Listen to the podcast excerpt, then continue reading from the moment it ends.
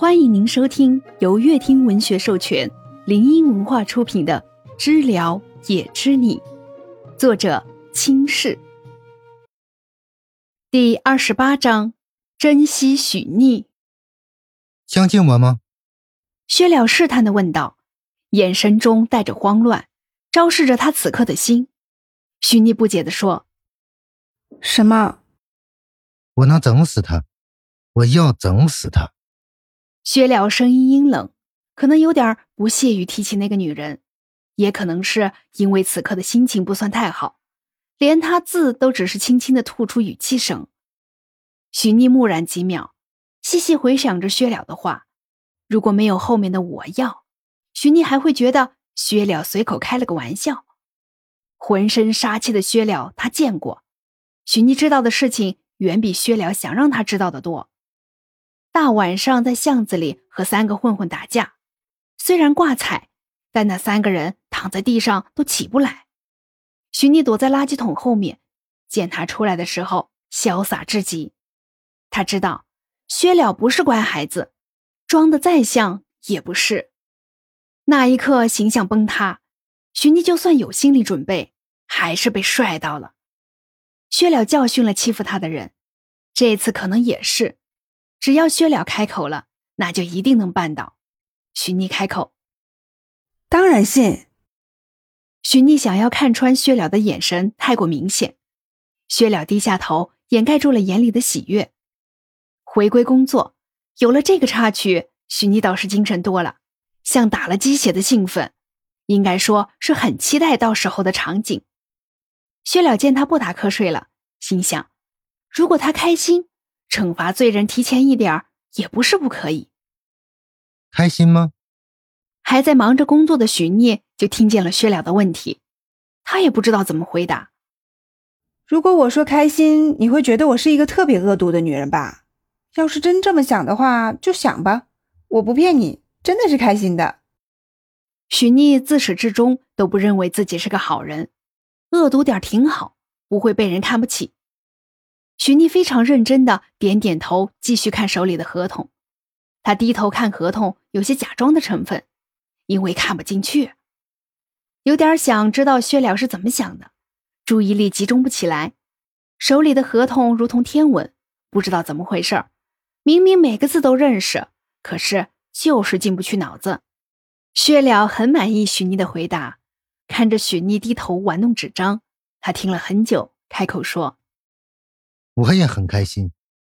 换一种说法，你也可以认为我是恶毒的男人。许逆飘忽不定的大脑突然空白，口干舌燥的感觉瞬间涌了上来。开心就好。可能是太久没喝水，他该喝水了。抱着一堆文件，许逆就跑了出去。薛了看见许逆脸红了，挡都挡不住。薛了看着那落荒而逃的背影。勾起了一抹笑。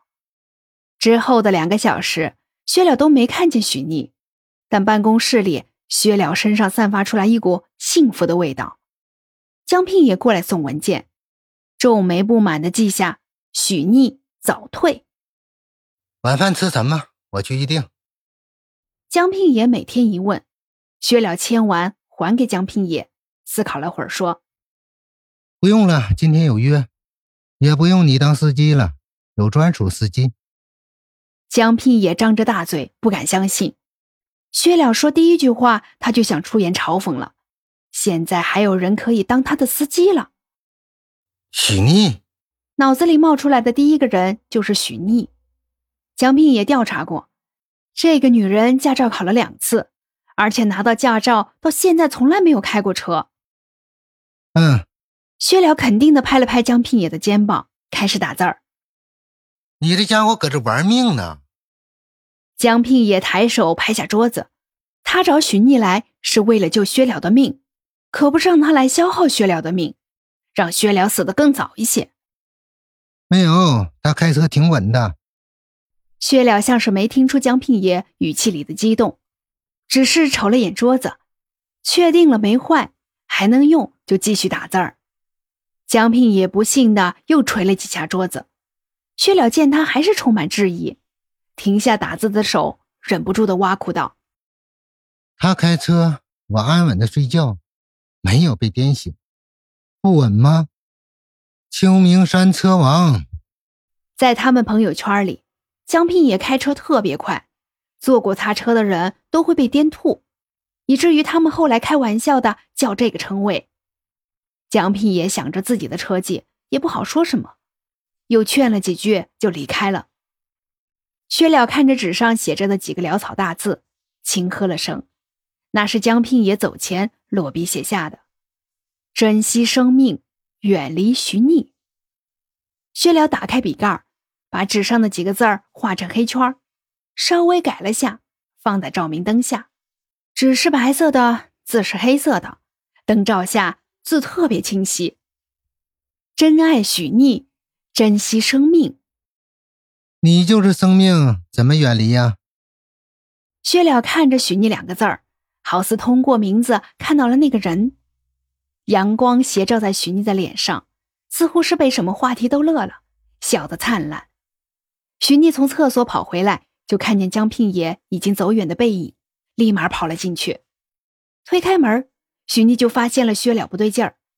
薛了反应快，听到开门声后，直接揉在手心藏着。怎么了？薛了先发制人，他不知道许妮到底看没看到，手心里的纸越攥越小。啊，没什么事儿，就刚刚看到江聘也过来又走了，以为有什么工作呢。许逆给自己找了个理由，为什么他叫别人名字的时候那么亲切？薛了不悦的想着。许逆哈哈几声，就想回到自己的工位上。今天有些社死啊！下次不准叫他江聘爷。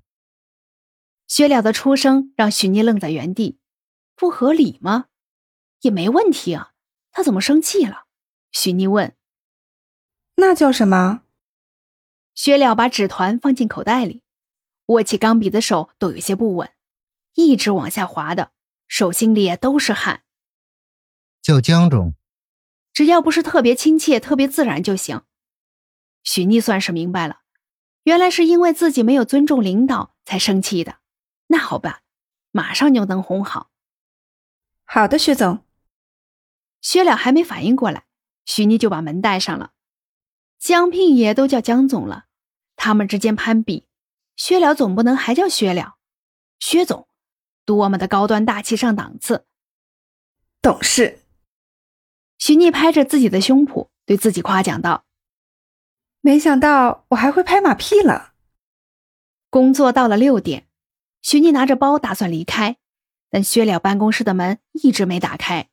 薛了没下班，就看着人陆陆续续的走光了，他又只能坐下。他悄悄的放起了电视剧，电视剧声音很小，看到精彩的地方是巴掌打在小三脸上。许妮还想感叹听不见时，公司门口就传来一阵骚乱，一个重重的巴掌到了不知道谁的脸上。许妮拿起手机就跑了过去。本章已播讲完毕，喜欢的宝贝们。点点订阅加收藏哦。